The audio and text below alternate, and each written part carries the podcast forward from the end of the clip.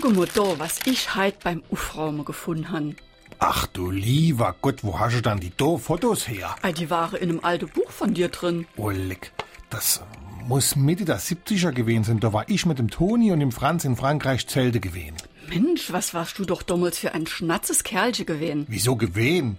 Wie wir uns zwei Jahre später kennengelernt haben, du hast ich doch noch genauso ausgesehen. Och, ich weiß nicht. Also auf deine Fotos da war ich schon knackiger. Ich freu mich ja nur, warum die in dem Buch leihe und nicht in unserer Fotokiste. Boah, das weiß ich jetzt auch nicht. Und ich freu mich, wer das kleine dick blond da ist. Ach, das war so äh, Techtelmechtel vom Toni. Vom Toni, mhm, so, so. Der steht komischerweise drei Meter neben dran und ihr Arme hat sie um dei Hals gelegt. Jo, was ist dann? Das ist über 40 Jahre her, meine Herren. Das war Jugendsünde. Warum wir so reden. Wie ma schwätze.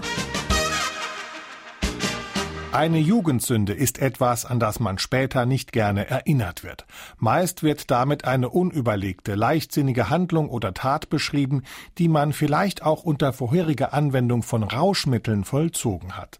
Ihren Ursprung hat die Redewendung in der Bibel. Dort heißt es im Psalm 25, Gedenke nicht des Sünden meiner Jugend und meiner Übertretungen, gedenke aber meiner nach deiner Barmherzigkeit, Herr, um deiner Güte willen. Der Begriff der Jugendsünde hat viele Menschen zum Nachdenken angeregt, zum Beispiel auch Ephraim Kishon. Er meinte dazu, ich bin in einem Alter, in dem man Jugendsünden gestehen sollte, bevor man sie vergisst.